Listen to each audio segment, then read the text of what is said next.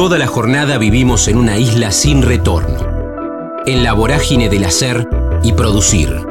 En el kilómetro cero del día tenemos más ganas de escuchar que de hablar. Ya fuimos patrios oyendo el himno. Ahora, animate a cruzar la frontera.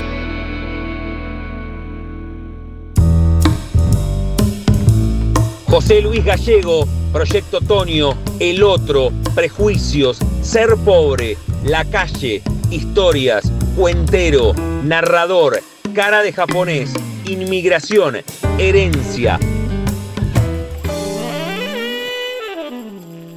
Estamos en la frontera, aquí en el aire de Radio Universidad, en AM 1390, hacia la provincia de Buenos Aires. También estamos hacia el mundo entero a través de la web en el www.radiouniversidad.unlp.edu.ar porque sentimos la radio y cada uno de nuestros programas en estas siete temporadas que llevamos en el aire de la primera radio pública en el país, la primera emisora universitaria en todo el mundo, las pueden encontrar a las charlas en nuestro canal de Spotify como La Frontera Universidad. En este caso, quiero que charlemos sobre Proyecto Tonio, de qué se trata, se estrenó el 26 de febrero, hace unos días nada más, y los domingos pueden disfrutar de dos experiencias.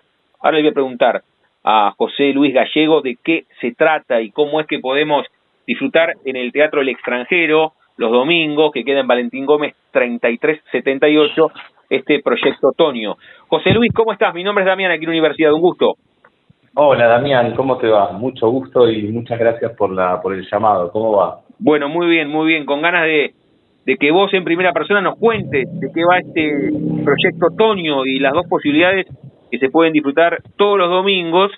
Acá estoy con, con la gacetilla también, la experiencia recorrido audiodrama Tonio, el príncipe del abasto, a las 7 de la tarde, y después experiencia vidas narradas, el príncipe Tonio, a las 20. ¿Nos contás? Pero claro, y si me pedís de contar, eh, está bien, porque yo soy un cuentero, justamente. Yo soy un narrador oral, eh, ese es mi oficio, ese es mi trabajo, y bueno, por eso soy parte del Proyecto Otoño, porque me toca encarnar en la voz eh, la narración de la historia de Toño, en, como tenés ahí en la galletilla, porque Proyecto Otoño es más que una obra, son dos obras, pero que tienen un formato y un recorrido eh, bastante innovador, digamos. Eh, primero porque salís a la calle, porque haces un viaje, porque la escenografía es la calle, eh, porque vos mismo te volvés como espectador una performance de algo que está circulando en la calle con auriculares en otro mundo, guiado por el propio protagonista de la historia. Digamos, todo se basa en la vida de José Antonio Castaño, a quien le decimos Toño. Eh, él es colombiano, tiene 52 años y es un inmigrante como otros tantos que llegó a la Argentina y acá encontró su forma también de, sobrevivir, porque es una persona que viene de la pobreza misma de la ciudad de Colombia, eh, de una ciudad llamada Tuluá, de, criarse en la calle, de, ese tipo de vida, y bueno, hoy, hoy es parte, digamos, del pueblo argentino y del barrio del Abasto. Así que él está eh, presente en la voz, en esta narración que te cuento, que les cuento, y en la segunda parte está en persona, junto a mí, nos sentamos ambos frente al público, y bueno, yo narro y él me va ayudando en esa narración, porque bueno, él es el dueño de alguna manera, aunque también se trata de una ficción.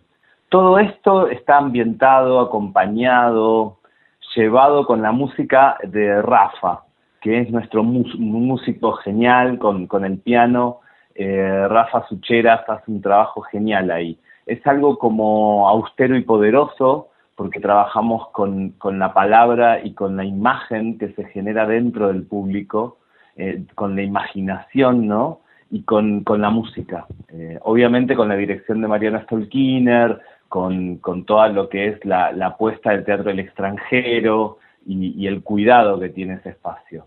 Pero bueno, quien te habla es, es parte, digamos, de este andamiaje. Qué bien, qué bien. Lo está contando José Luis Gallego, esta experiencia, me gusta ponerlo en estos, en estos términos, de hecho así se llama, no es que es una idea mía, pero en, englobándolo es Proyecto Tonio y los domingos ustedes en el teatro El extranjero pueden vivir esta experiencia. Lo está contando José Luis, que además sale en parte de la escenografía es la calle, es un teatro que te involucra, interactivo, eh, participativo.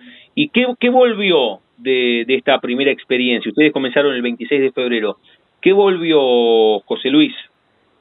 Y es muy intenso, por lo menos de este lado, digamos, de, de quien te habla, que me toca narrar. Eh, yo trabajo con un arte que es un arte antiguo, milenario, es el origen, digamos, está alguien contando cuentos en una ronda, sí. entonces uno conecta con la mirada del otro.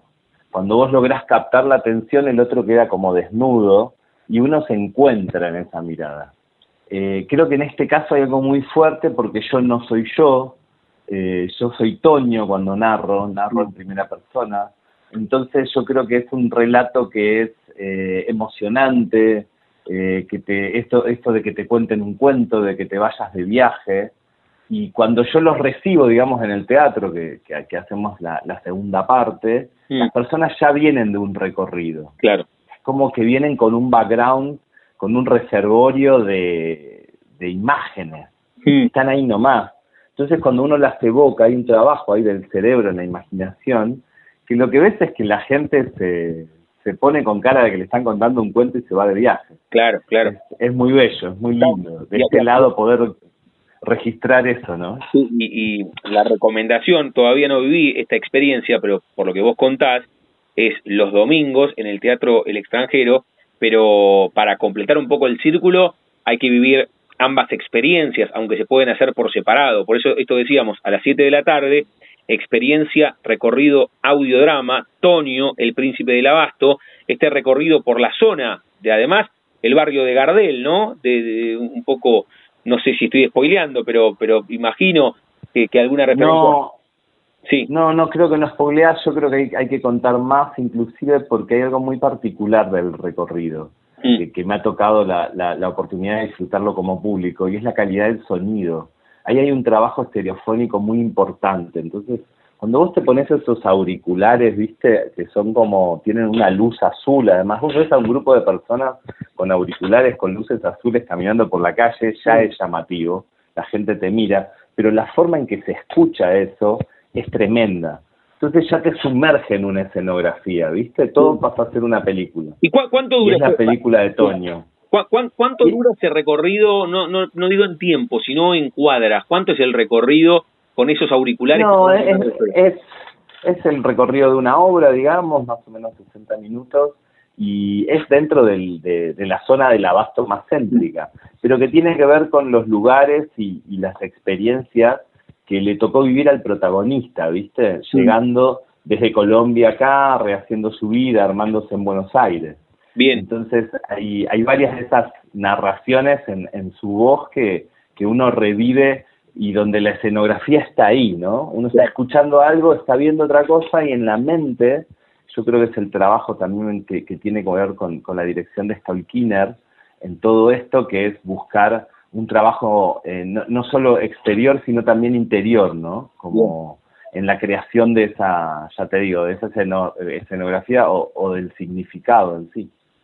Y, y, recién contaba José Luis Gallego que cuando vos vas en ese recorrido los domingos a las 7 de la tarde, experiencia, recorrido, audiodrama, Tonio, el príncipe del abasto, cuando tenés, poner los auriculares, es la voz de José Luis Gallego. Por eso él decía, yo soy un cuentero, soy un narrador. No, ¿No?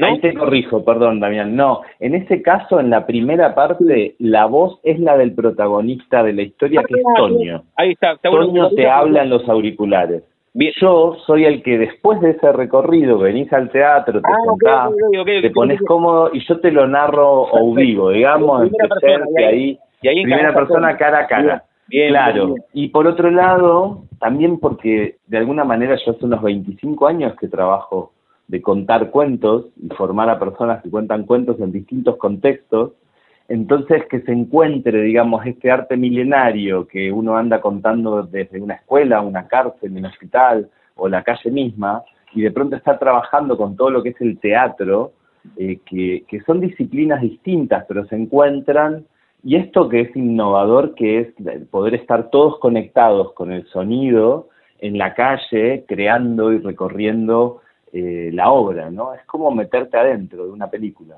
algo parecido a eso. Y yo decía recién, eh, José Luis, porque se pueden vivir por separado, pero el, el combo completo es la experiencia global.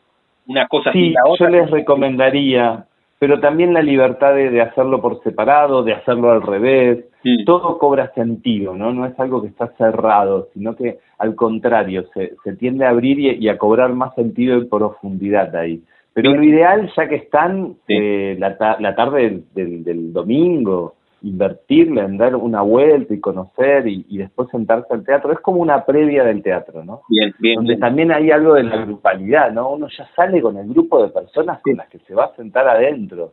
Ya es como que te conoces. Hay algo muy interesante ahí en, lo que sucede en este recorrido. Una buena idea, original, muy, muy, muy interesante. y lo, que, lo que sucede en las personas. El recorrido es por el barrio del Abasto y después se meten en el Teatro del Extranjero que queda en Valentín Gómez 3378 en la Ciudad Autónoma de Buenos Aires. ¿Cómo sacamos las entradas? ¿Directamente en la web del extranjero? ¿Cómo se hace? Exacto, ahí tienen los links, yo no soy muy bueno en esto, pero bueno, cualquier cosa, esta parte de la nota la editás. No, no, no, pero es, es, en la página www.teatroelextranjero.com y si no hay un teléfono... que... Y también calculo que en alternativa teatral. soy, soy malísimo vendiendo. No, no lo, no lo dije porque no lo tenía acá en la gacetilla, no lo encuentro, pero yo supongo que en alternativa tiene... Sí, acá está. Para comprar la entrada, consulta de horarios ¿eh? en eh, Teatro del Extranjero o en alternativateatral.com. Perfecto. Eh, me pareció interesante que, que lo dijiste, José Luis Gallego, con él estamos hablando del proyecto Tonio los domingos, a la tarde, una doble experiencia, a las 7 el recorrido por la zona del Abasto y después se meten en el Teatro del Extranjero que viviste esta experiencia como espectador, contaste recién o escuché mal. Claro, sí, sí, la posibilidad, por lo menos la, primera parte de, estar ahí es, es, muy interesante. Pero bueno, como ven, venimos trabajando todo, todo ya hace un tiempo largo con, con esta obra, con, con el equipo, eh, ya es como, como ser parte de la vida de Toño, entenderlo un poco, ¿no? De dónde viene y, y, solo me falta ir a su lugar de origen, pero ya uno empieza a ser parte de todo un mundo, ¿no? Y que él esté ahí, eso es, eso es muy interesante. Qué bueno. que la propia persona esté ahí, aunque no esté actuando, pero a la vez está haciendo un drama, está haciendo parte, está haciendo un proceso de transformación, de, de resiliencia, de superación, de, pero desde el arte, es interesante lo que pasa ahí y, poder estar ahí presente con él, ¿no? Que, que, a la salida del teatro le puedes preguntar qué, qué te pasó, qué sentiste. ¿Cuánto hace que está José Luis eh, Toño aquí en la Argentina? Toño llegó en el 2013. Bien, así, así que ya está hace 10 años, años. cumpliendo 10 años acá y todo un proceso. Y allá, bueno, su familia y, y todo esto, ¿no? Sí, y, y con esta historia de Toño, que viene, dijiste, desde Colombia, ¿verdad? La historia... Toño, Toño viene desde Colombia, desde, desde Tuluá, eh, y bueno, es como, como uno aprende a sobrevivir, ¿no? claro.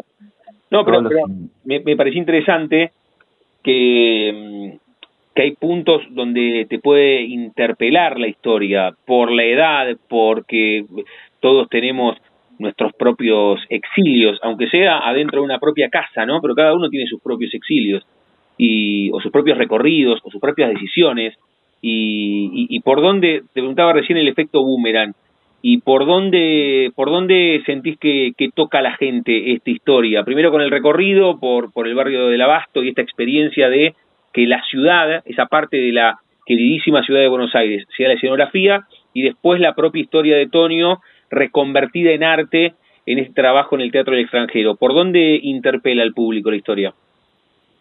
Yo creo que una vez que uno, que uno se relaja en, en, este, en todo lo que acabas de describir, ¿no? Toda la apuesta y uno está ahí diciendo, ay, qué lindo es eso, ahí viene la, la gran pregunta, ¿no? Que uno se hace, que para mí tiene que ver con los prejuicios. Sí.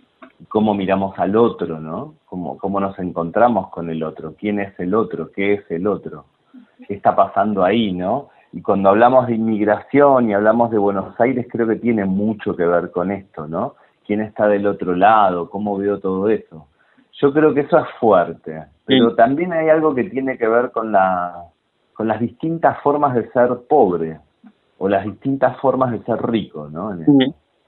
Y yo creo que eso también te interpela, ¿viste? Cuando, cuando ves cualquier historia, escuchás cualquier historia que decís, che, pero yo creía que era rico, yo creía que era pobre y mira este tipo y mira esta, esta vida. Eh, yo creo que hay algo también en la mirada singular, ¿no? De que todos somos distintos. Yo creo que la historia de Toño es tan importante como la de todos. Solo que cuando uno se sumerge profundamente en una historia sucede esto. Creo que esto también podría suceder con tu vecina o con la mía o con cualquier persona, cuando uno le da ese grado de profundidad porque es una historia que no está específicamente puesta en un drama o en una historia de superación o en algo por el estilo. Es una obra de arte, es una historia, es una obra, es literatura, es libre, digamos. Eh, pero al mismo tiempo toca una singularidad muy especial. Y yo creo que eso que nos hace tan distintos, de alguna manera también nos iguala, ¿no? Como nos ponemos inevitablemente en el lugar del otro. Pero creo que hay algo ahí interesante en relación a quién, el, quién es el otro. Está bueno, es lo que yo creía que había del otro lado, ¿viste? Porque no. Eso uno se acostumbra. Yo soy hijo de inmigrantes, no sé vos, pero casi todos lo somos. Pero ¿cómo se ve el inmigrante en ese momento, tiempo después? ¿Y cómo vive esa persona? Eh, ¿Cómo se la rebusca? Todo lo que sucede en torno a eso. Qué bueno escucharlo a José Luis Gallego, que nos introduce, nos mete y muchísimas ganas nos da de vivir esta experiencia. Proyecto Tonio, que ustedes pueden disfrutar los domingos. Es una doble experiencia la que propone este grupo de artistas en el Teatro del Extranjero. Primero recorriendo el barrio del Abasto, experiencia, recorrido, audiodrama, con esos auriculares y lo que decía recién, que hay mucho de, de imaginación y el recorrido por la zona del Abasto, Tonio, el príncipe del Abasto, a las 7 de la tarde. Y después experiencia Vidas Narradas, El Príncipe Tonio, a las 20. Esta doble experiencia los domingos en el Teatro del Extranjero. Pueden buscar las entradas en el Teatro del Extranjero o si no a través de Alternativa Teatral. Saliendo, José Luis, de, de, Proyecto Tonio, yo te consulto si vos tenés con tu propia historia, e hijo de inmigrante, lo contaste recién, la primera fotografía mental que te linkea al arte. Vos te definiste en el comienzo como un cuentero, como un narrador, ¿Dónde comienza ese vínculo con el arte tuyo? ¿Tres, cuatro años? ¿Dónde comienza? ¿En el Mira, tengo, yo creo que, hay como el, hay dos ríos ahí que se juntan. Uno es mi mamá, inmigrante gallega de la montaña, de una aldea, vino acá a la Argentina en los 10 años, eh, lectora compulsiva, entonces siempre había algo ahí pendiente, dando vueltas en torno a escuchar historias, a escuchar cuentos. Y después, en séptimo grado, mi apellido es gallego, literalmente, y si me ves, me ves la cara, tengo un poco cara de japonés, Y yo iba a una escuela alemana, totalmente paradójico lo que te cuento. Y en esa escuela alemana, acá en Villa Ballester, en el Schule, en séptimo grado, tuve como maestro de grado a Juan Moreno, quien creo que yo que es uno de los más grandes narradores que, que escuché. Y fue maestro de grado y después, años después, me reencontré con él y fue mi maestro de narración. Así que de ahí proviene mi, afecto por, la palabra viva, por las historias narradas, y ahí empezó mi camino eh, de, como narrador, ¿no? Así que, y bueno, después lo que, lo que va sucediendo. Es interesante también que hablemos de, narración oral y del arte de narrar eh, en torno a Toño, ¿no? En torno a este proyecto, a esta, esta forma de teatro que propone el extranjero y, y Mariano Stolkiner que tiene que ver con llevar esto a tan antiguo que es que te cuento un cuento. Mm. Porque yo no hago otra cosa que eso, yo me siento y cuento. A veces hago personajes o puedo llevar diferentes ritmos o formas en el contar, que también tiene que ver un poco con lo, musical, pero mm. no es algo bastante austero, donde uno trabaja mucho con el otro en esta creación conjunta. Los cuentos se cuentan con las personas, no son para. Entonces en ese con sucede algo interesante. Eh, te digo que sucede algo interesante porque por eso, porque tengo un trabajo ahí, ahí social hace unos años ya, en diferentes contextos, donde la palabra viva, ese cuento que contás a alguien que quizás nunca le contaron un cuento, como que despierta, ¿viste? Y lo ves ahí, lo ves en sus ojos cuando está escuchando. A nivel de, trabajar en una cárcel de máxima seguridad y ver esos rostros duros de, de personas con condenas eh, importantes, transformarse en esa escucha, ¿viste? Mm. Encontrar otras formas. Y yo creo que eso es interesante, especialmente en torno a, las posibilidades de educación y transformación de, no sé si todas, pero muchas de las personas que, están en esos contextos.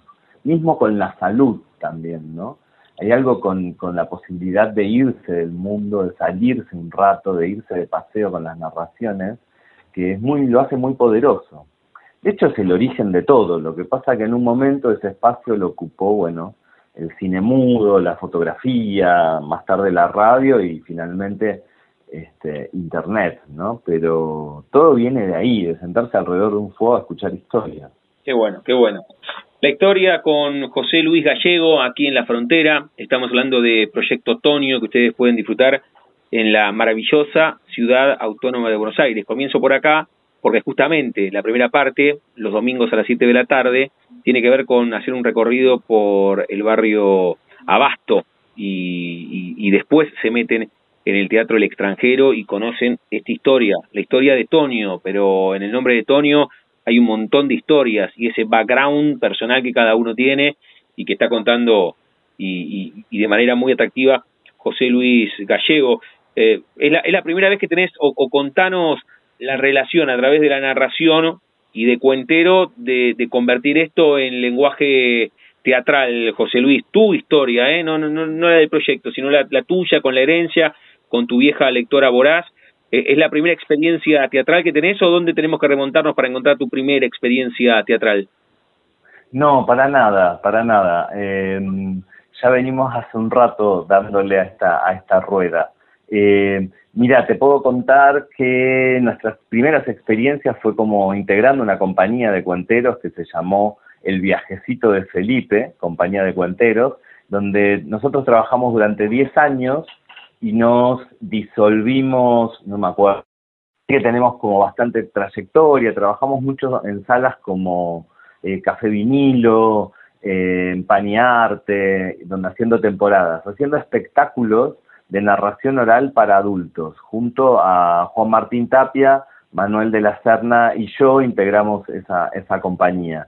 Eh, y esa fue una experiencia teatral, donde uno lleva narración oral, obras de teatro, digamos, una obra que, puede estar en un teatro, pero que se basa en una historia contada.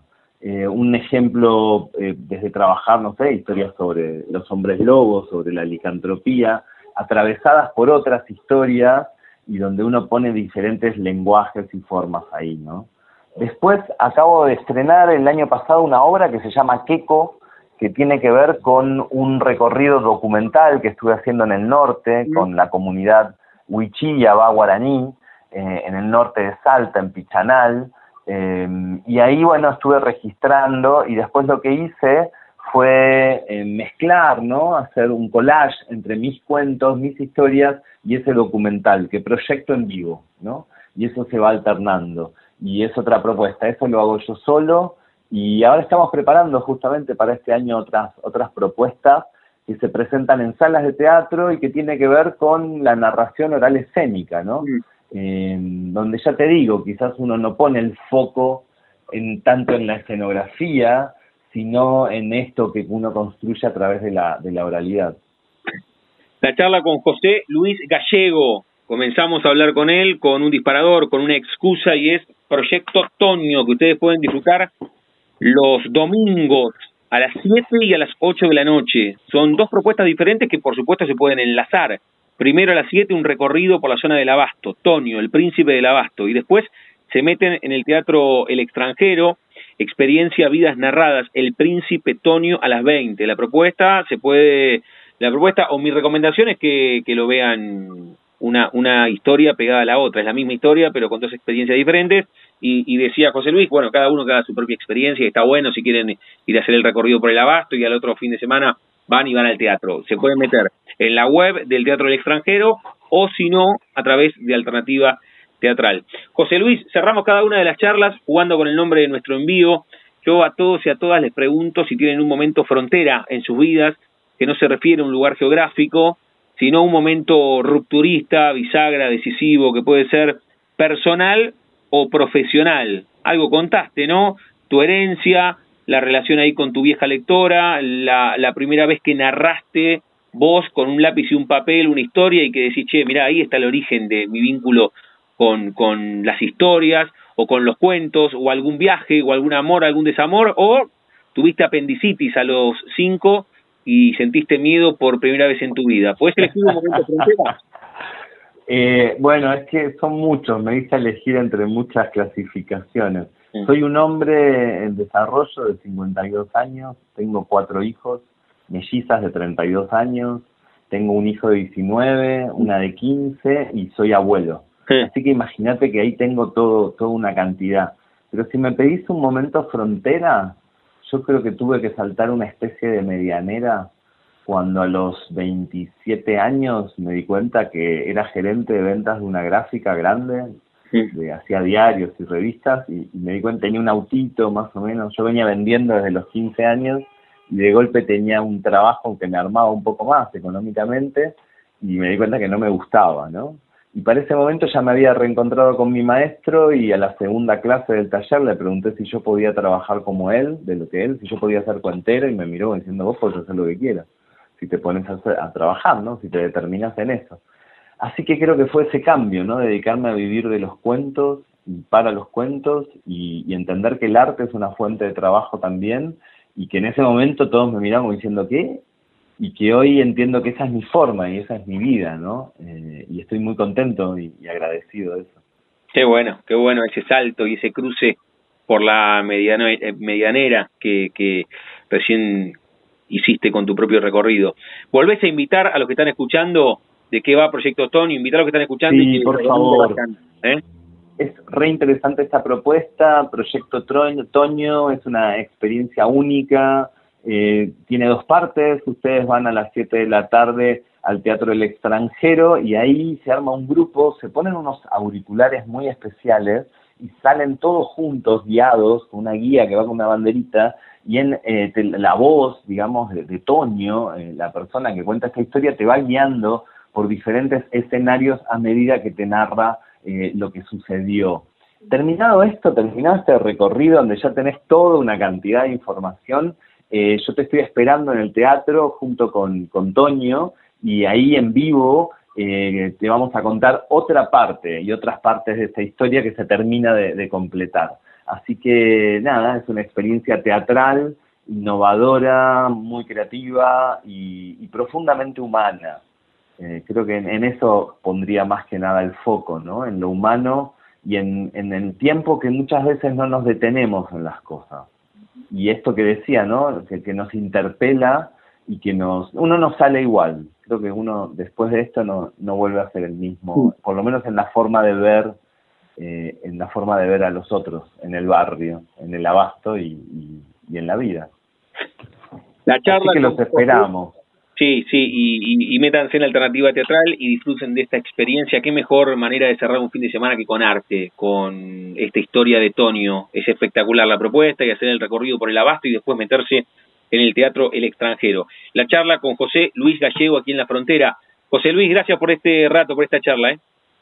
Gracias a vos, gracias a la radio, me parece muy bueno, la radio de la universidad, qué bueno que esto está sucediendo y muchas gracias por la, por la entrevista y por, la, por el interés y por la difusión de, algo que me parece muy rico y lindo. Te mando un abrazo gigante. Abrazo muy grande, gracias. Che. Hasta luego. La Frontera.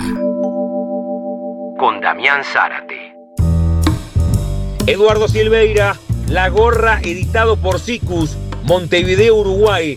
Novela con Leviatán, viajes, periodismo, poesía, investigación, inspiración, impreso, revistas, Diario del Colegio, Buenos Aires. Estamos en la frontera, aquí en el aire de Radio Universidad, en AM 1390, hacia la provincia de Buenos Aires. También estamos hacia el mundo entero a través de la web, en el www.radiouniversidad.unlp.edu.ar, porque sentimos la radio y también encuentran cada uno de nuestros capítulos o episodios, en realidad no son episodios, sino que son programas, en formato de podcast en Spotify, como La Frontera Universidad, en esta séptima temporada, en el aire de la primera radio pública en el país, la primera emisora universitaria en todo el mundo. Hablando de episodios, uno siempre linkea más a libros y quiero saludarlo a Eduardo Silveira para charlar sobre su libro que editó a través de SICUS. Ahí están los amigos Coco Manuquian, Fede Jiménez, que siempre nos acercan las novedades. Y, siempre marco que las tapas de los libros son una puerta que uno, si le gusta la tapa, abre la puerta y entra. Y, y de esto va. Y por supuesto con la pluma de Eduardo, pero ya le hago el elogio también para que él en todo caso cuente de qué va también y la elección y cómo se la portada de este libro, de este libro, que es La Gorra, prontuario de la policía de la ciudad, y de eso vamos a hablar. Será también el primer tópico para saludarlo a Eduardo. Eduardo, ¿cómo estás? Damián en Radio Universidad, un gusto. ¿Qué tal, eh, Damián? Un gusto. Acá estamos. Bueno, ¿cómo, cómo, cómo vienen primero? Porque siempre lo hablo con los actores o con, con los directores o con los productores. Esto que, que es para mí el efecto boomerang, que ellos lo tienen con las risas o con las sensaciones de la platea. En tu caso es de los lectores. ¿Qué vuelve? Si querés primero contanos y después te iba a preguntar cómo fue el proceso creativo de La Gorra, pero ¿qué vuelve de este libro que es La Gorra, editado por SICUS, prontuario de la Policía de la Ciudad? Eh, mira, hay primero, eh, por supuesto que el tema eh, creó una expectativa, ¿no? Bueno, y una vez que el libro se editó, que salió a la venta, que llegó a algunos lectores, bueno, creo que esas expectativas, digamos que, que fueron colmadas, ¿no? Que lo que fue la gente a buscar lo encontró y por ahí encontró también otras cosas que, que no pensaba de, de antemano. O sea que en ese sentido estoy sumamente conforme. ¿no? Sí, pues pasa que, digamos, uno escribe y investigas, aportas datos, pero después el que te dice realmente si lo que uno escribió e investigó y lo comunicó está bien eh, comunicado y bueno, eso es la, la gente, ¿no? Sí, sin duda.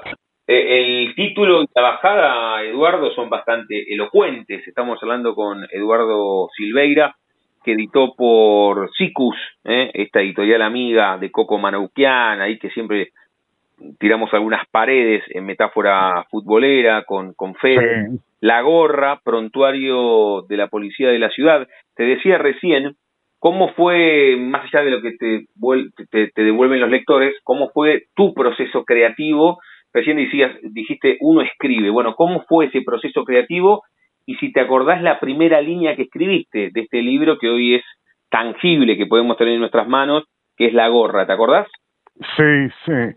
Eh, bueno, digamos, eh, cómo fue la primera línea que escribí, realmente este, no, no me acuerdo, pero sí me recuerdo haber eh, trazando una línea de tiempo y ahí en esa línea de tiempo estableciendo un poco el orden de, de los capítulos.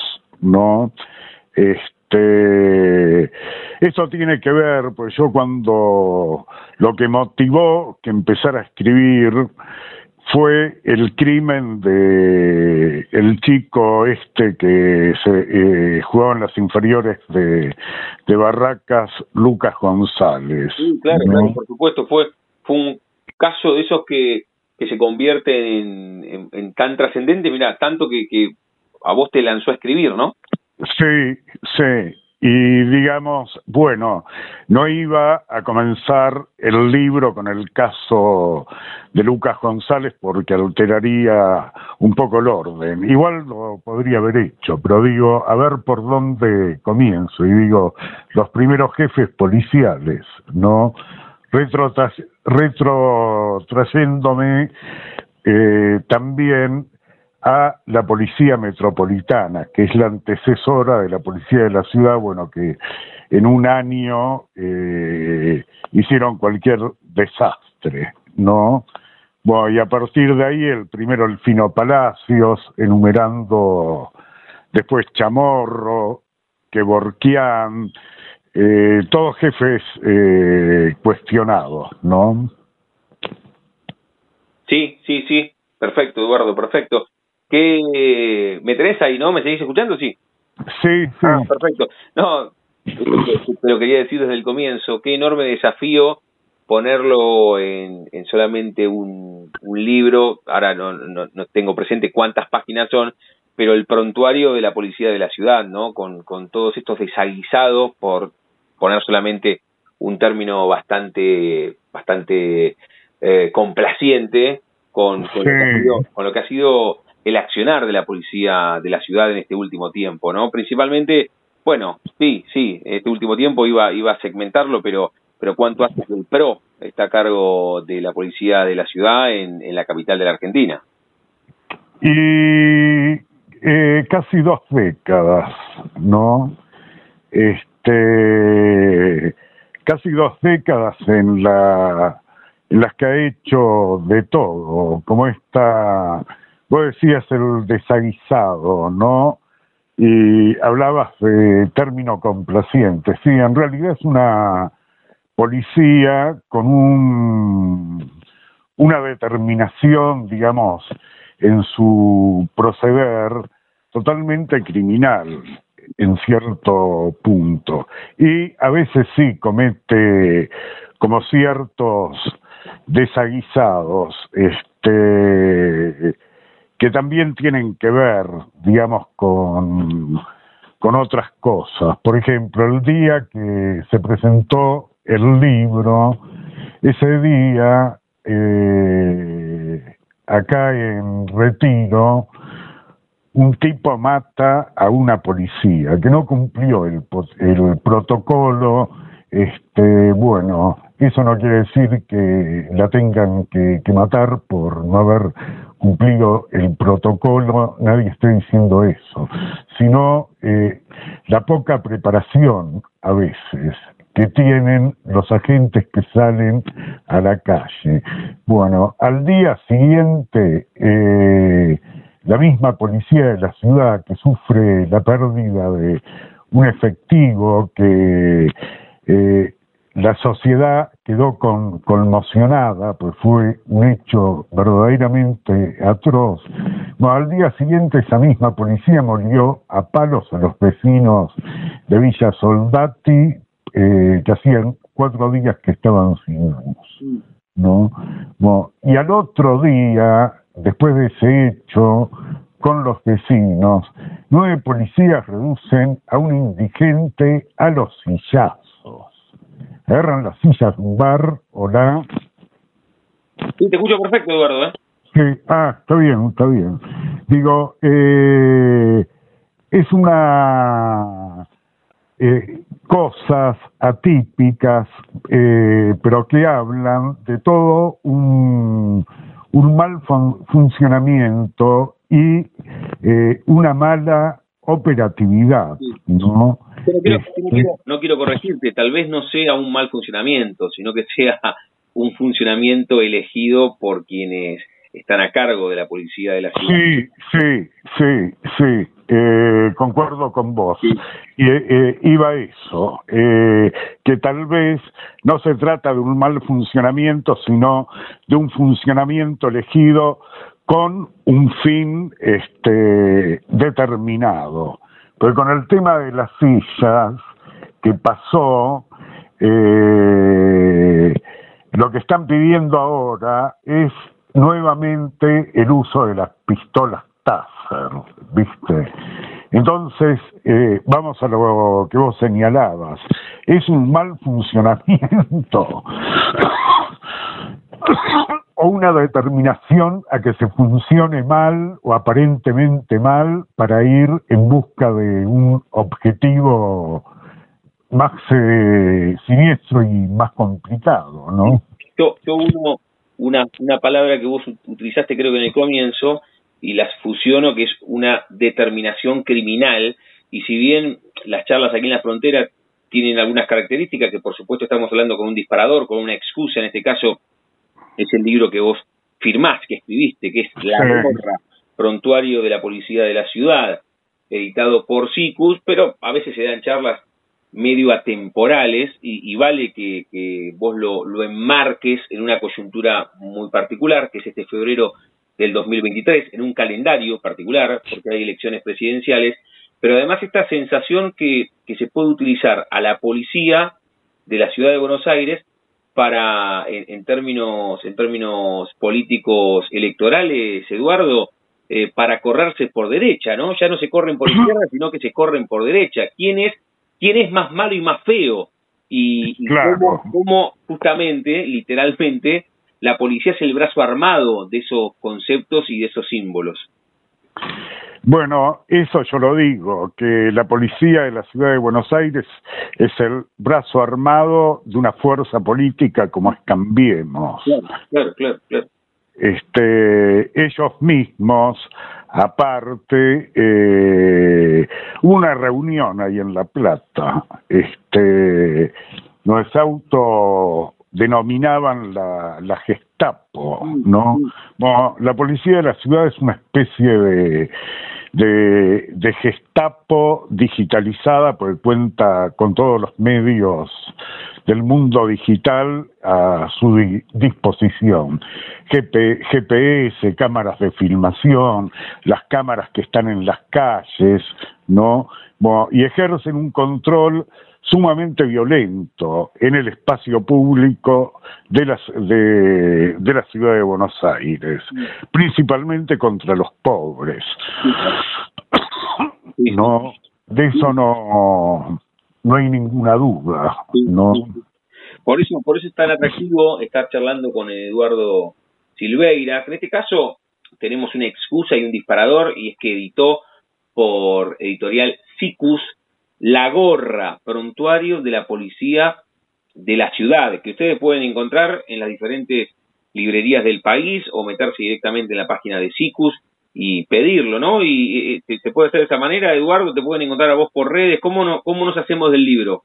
Y mira, eh, eh, sé que en Capital están algunas librerías como Hernández, Punto de Encuentro, Libros de Arena, o libros de la arena, bueno, y después también en la, en la página de, de la editorial, que creo que también se puede comprar la versión digital. Bien, bien.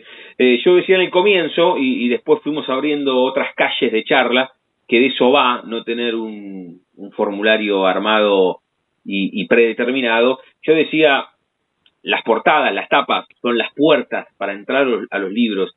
Y yo quiero felicitarte y que, vos nos cuentes de, qué va y a quién tenemos que felicitar también por la elección de esta portada y quién es el artista, que es una maravilla.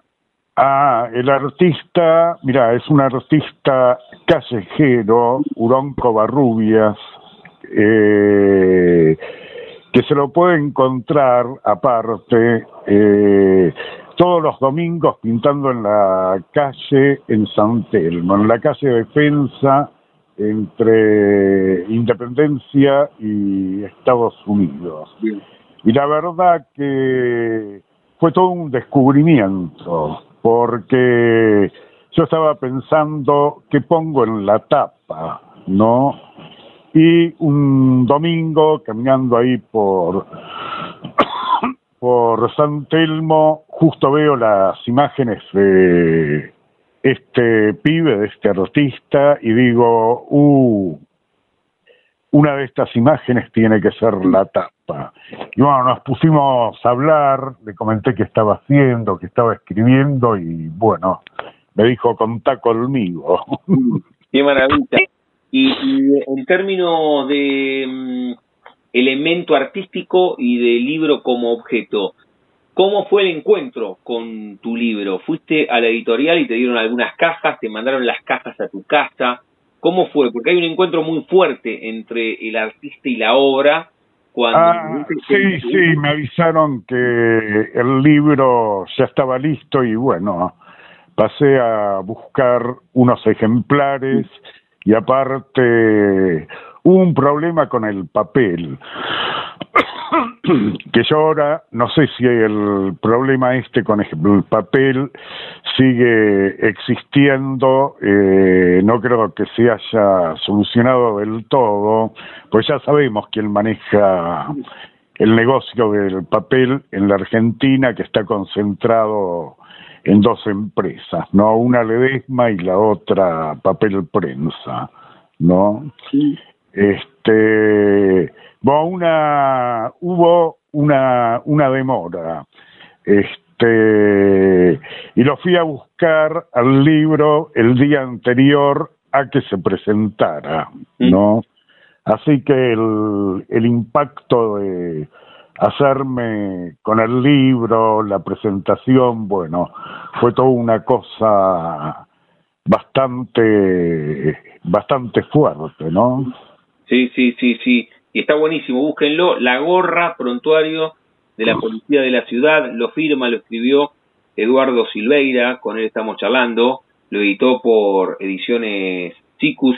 Eduardo, ¿cuándo saliendo un poco de la gorra y enfocándonos en vos como escritor, ¿cuándo, ¿cuándo nació tu vínculo con la pluma, con la escritura? ¿Desde muy chico? Si yo te propongo la retrospectiva y te digo, Eduardo, ¿dónde encontrás la primera fotografía mental que te linkea a la escritura? ¿La podés encontrar tres, cuatro años en el colegio, en el secundario? ¿Cuándo fue?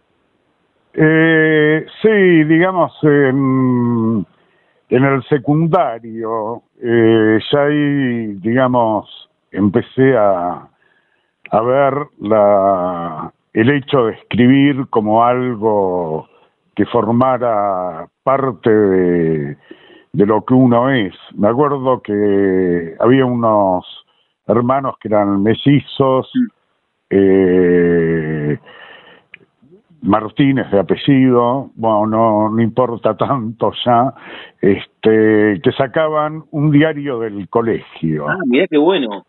Bueno, y yo ahí me enganché con ellos y bueno, a partir de ahí este, siempre me, me comenzó a interesar la, la cuestión literaria y la, la cuestión de, del periodismo, ¿no? Eso fue en, porque acá estoy metido también en, la página de SICUS, vos sos nacido en Uruguay, ¿no? ¿En qué ciudad de Uruguay? Sí, sí, eh, me crié en Montevideo. Sí. Y esto que te hablo así también era en el secundario que yo iba, también en, Montevideo, ¿no? Bien. ¿Y te venís a Buenos Aires en el 73? En el 73, así es. Bien, ¿y ahí qué, venís con tu familia? ¿Venís a estudiar? ¿Cómo es tu...? El, eh, no, vine, vine solo por cuestiones políticas y bueno, este me quedé, me quedé, me quedé y bueno, eh, me hice de acá. bien, bien, bien, bien. Te viniste de Montevideo a Buenos Aires en el 73. Estamos hablando con Eduardo Silveira, que escribió a través de ediciones SICUS La Gorra, prontuario de la Policía de la Ciudad. Este último libro, este Eduardo, estamos hablando por este, por este libro. Este es el último. el primero que editaste, ¿qué fue? Eh, no, fueron unos libros de, poesía. Ahora estoy bastante alejado de, la poesía. Ya es un lenguaje que, que me resulta incluso como hasta un tanto extraño, ¿no? Este, pero bueno, después publiqué una novela con Leviatán, después dos novelas cortas y ahora el libro este de, investigación. La investigación es muy atrapante, ¿no? Sí.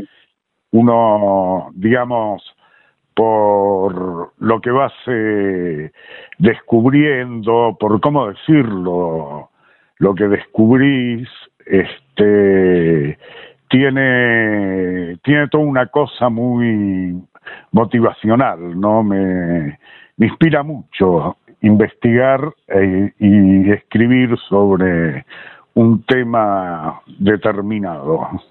La, la, investigación es lo que más te linkea porque también vos sos periodista, es lo que te hace tener buena relación con, con esa parte de tu vida, con el periodismo.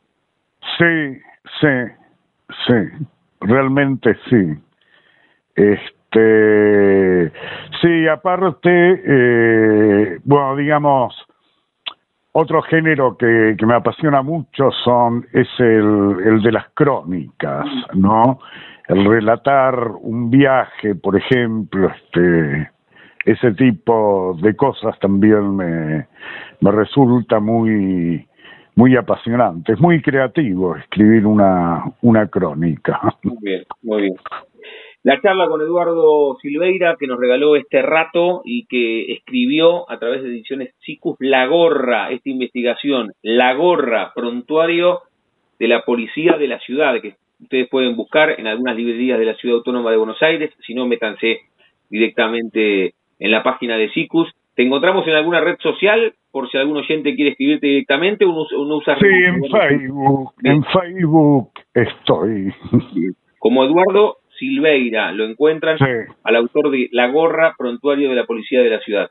Eduardo, cerramos cada una de nuestras charlas jugando con el nombre de nuestro envío. Yo a todos y a todos les pregunto si tienen un momento frontera en sus vidas, que no se refiere a un lugar geográfico, sino un momento rupturista, bisagra, decisivo, que puede ser personal o profesional. Qué sé yo, la primera crónica que escribiste, la primera vez que leyeron algo que vos habías escrito, el primer libro editado, cuando te viniste de Montevideo a Buenos Aires, algún otro viaje, algún amor, algún desamor, o tuviste aprendizaje a los ocho y sentiste miedo por primera vez en tu vida. ¿Puedes elegir un momento frontera? Eh, bueno, sí, la primera vez que publiqué algo en una revista impresa en papel, ¿no? Mm. Este, bueno, ahí me di cuenta de que iba a seguir escribiendo siempre. ¿Te acordás qué publicaste y en qué revista?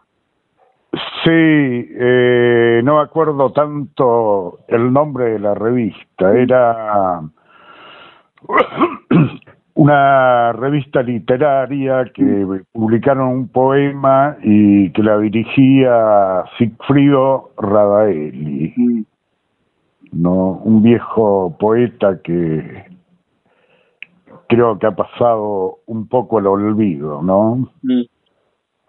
Sí, y, fue, un momento eh, evidentemente muy movilizante, ¿no? Que algo que habías escrito vos a, a, puño alzado lo leyesen muchas personas, evidentemente. Sí, sí. Eh, sí, no sé si, si muchas personas, pero verlo impreso en una revista, eh, bueno, te crea eso, lo, lo, va a leer mucha gente, ¿no? bien, bien, bien, está bueno, está bueno la charla con Eduardo Silveira con un disparador, con una excusa, y es que ustedes también pueden leer este libro que editó a través de ediciones SICUS, La Gorra, prontuario de la policía de la ciudad. Eduardo, gracias por este rato ¿eh? y felicitaciones por el libro. Seguiremos en contacto. Bueno, muchísimas gracias a vos y saludos a todos los oyentes. Chau, chau. Chau. Pasaporte en mano. Noctámbulos con la radio abajo de la almohada equilibristas entre el ayer y la ilusión de mañana. Somos La Frontera. Idea y conducción, Damián Zárate. Idea y colaboraciones, Julián Álvarez. Producción de notas, Puma Gaspari. Edición y postproducción, Juan de Vega. Idea sonora, voz y edición, Diego Carrera. Voz artística, Pablo Dupuy.